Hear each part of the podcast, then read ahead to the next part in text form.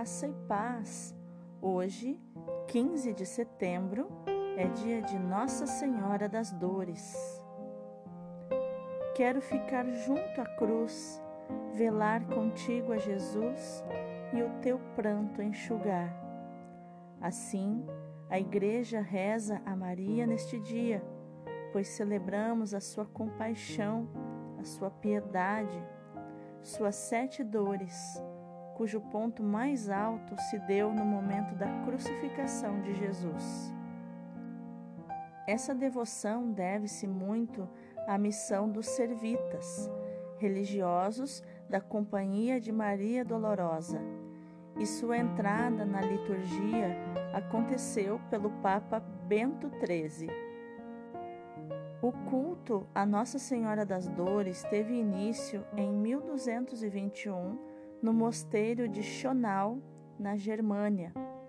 A festividade de Nossa Senhora das Dores, celebrada em 15 de setembro, iniciou-se em Florença, na Itália, em 1239, através da Ordem dos Servos de Maria.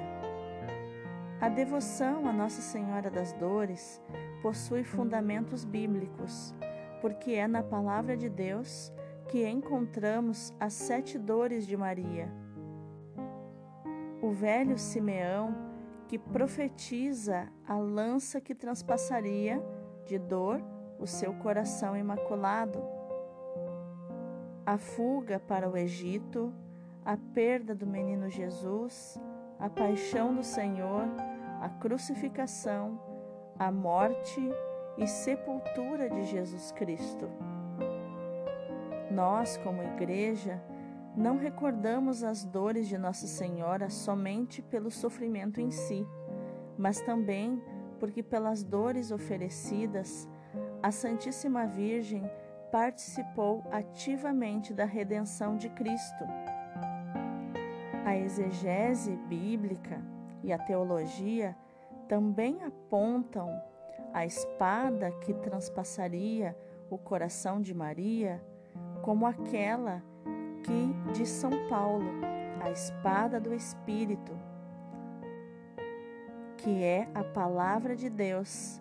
Ele diz lá na carta aos Efésios, capítulo 6, os versículos do 10 em diante, é a armadura do cristão.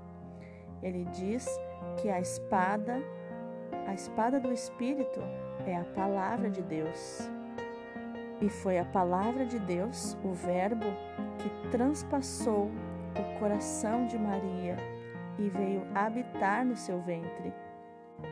Maria é transpassada também pela espada do Espírito. Ela é cheia do Espírito Santo. Dessa forma, Maria, imagem da Igreja, está nos apontando para uma nova vida que não significa ausência de sofrimentos, e sim oblação de si para uma civilização do amor. Nossa Senhora das Dores, rogai por nós. Ó Deus, por vosso admirável desígnio, dispusestes prolongar a paixão do vosso Filho, também nas infinitas cruzes da humanidade. Nós vos pedimos, assim como quisestes que ao pé da cruz do vosso Filho estivesse sua mãe, da mesma forma, a imitação da Virgem Maria, possamos estar sempre ao lado dos nossos irmãos que sofrem, levando amor e consolo. Por Cristo nosso Senhor. Amém.